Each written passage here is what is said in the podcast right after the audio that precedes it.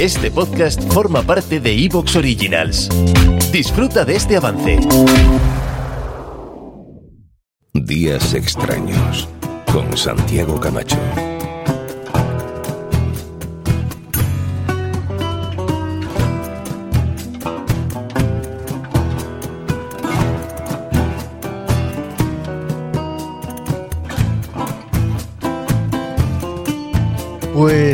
Con una sección, es que no sé si llamarlo sección siquiera esto, porque básicamente esto empezó con una entrevista a mi buen amigo Juan Jesús Vallejo, Juanje, eh, pues sobre su libro Conspiración, que está teniendo un éxito tremendo y lo merece además porque es un gran libro.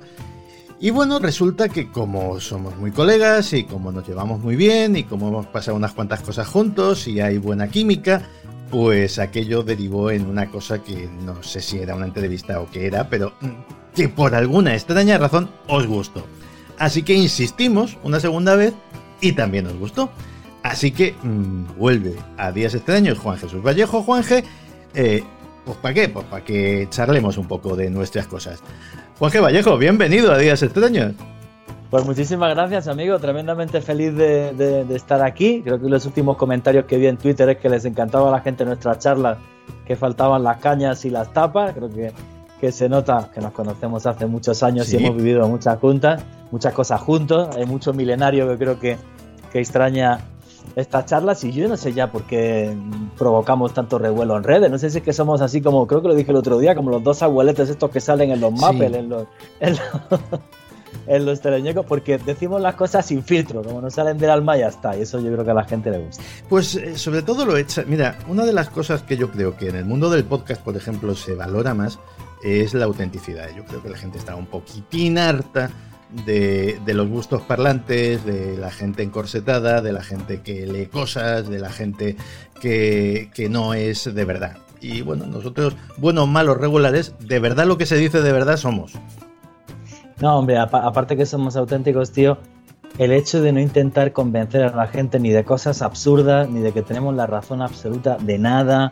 O sea, yo creo que me, considero un niño, siempre estoy leyendo, siempre estoy aprendiendo y lo que intento a la gente es comunicarle lo que me sale del alma. Si es verdad que ahora que he cambiado de palo por estos temas de conspiración y, ahora, por ejemplo, este, este, sábado hago un programa en Caracol sobre fake news, eh, bueno, pues este tipo de temas realmente la verdad es que cada vez me impactan más.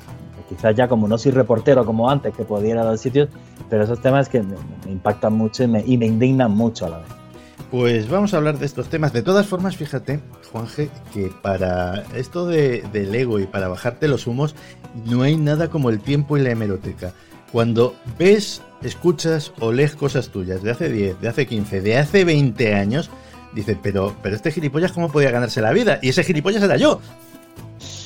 Y una cosa, yo no sé si te pasa a ti, tío.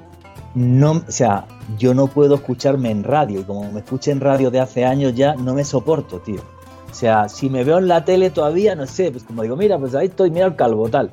Pero en la radio, solo mi voz, o sea, no, no, no, no. Eh. Yo no tengo más remedio que escucharme, pues porque Días Extraños lleva su postproducción, y esto pues lo tengo que escuchar más de una vez. Pero fíjate, cuando se trata de material antiguo, sobre todo entrevistas antiguas, que, oye, Miguel Blanco, por ejemplo, pone entrevistas mías, no sé por qué, del año de la tos, pues no, no tiene más remedio que decir, pero, pero este pipiolo, ¿qué está diciendo?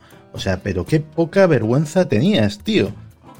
Pero es una evolución natural y creo que además es porque tenemos poco ego. O sea, yo es como que eh, jolín, pues yo creo que, hemos ido mejorando con los años y si no fuera así sería patético, Además, o sea, creo que, intentar ser sincero y, también normal la evolución en los temas que, que tratas. Pues ahora mismo me dices a mí de ir a, un sitio e investigar poltergeist y me da una pereza, macho, que ya ni te cuento. Pasa frío ahí. Es que te sí, a pasar frío, a ver si aparece el fantasma.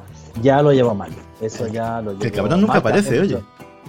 Nada, que va, y todos los documentales y programas que ves. Oye, los gringos, los gringos estos que van mmm, todo que llevan ni se sabe las horas de gimnasio encima, que dices, pero ¿para qué tanto músculo? ¿Le vais a pegar a los fantasmas o algo? Llenos de tatuajes. Y encima siempre encuentran algo, siempre se oye algo, siempre se ve algo. Pero esta gente que es la raza superior de lo paranormal o de qué van?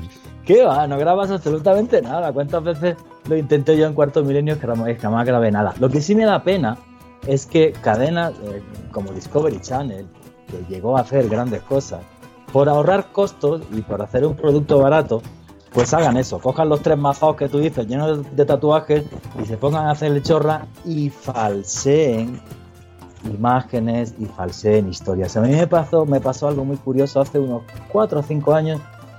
Tuve una reunión aquí en Bogotá con un señor que vino de, de Discovery Channel.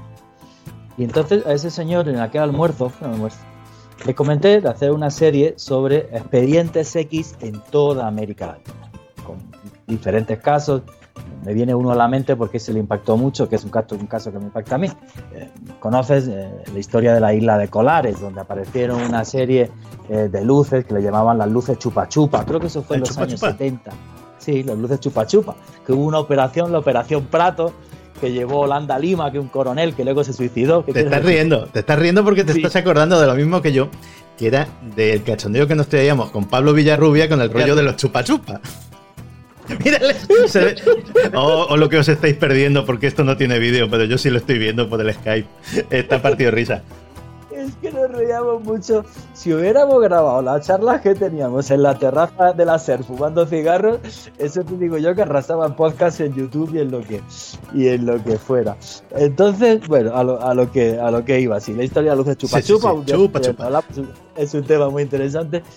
Y entonces aquel tipo en el almuerzo me dice de Discovery, pero que sepas que en Discovery eh, tenemos como un curador de toda la información que llega para, para, corroborar que todo lo que sale es totalmente veraz. Entonces me tuve que morder la lengua y decir, no, hombre, no, no, tranquilo, que toda la información será veraz.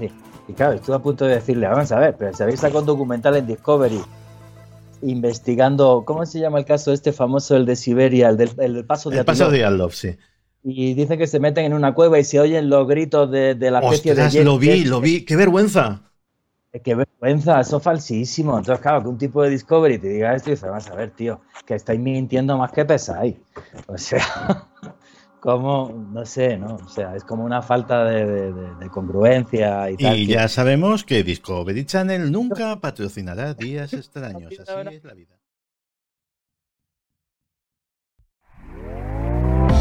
¿Te está gustando lo que escuchas? Este podcast forma parte de Evox Originals y puedes escucharlo completo y gratis desde la aplicación de Evox. Instálala desde tu store y suscríbete a él para no perderte ningún episodio.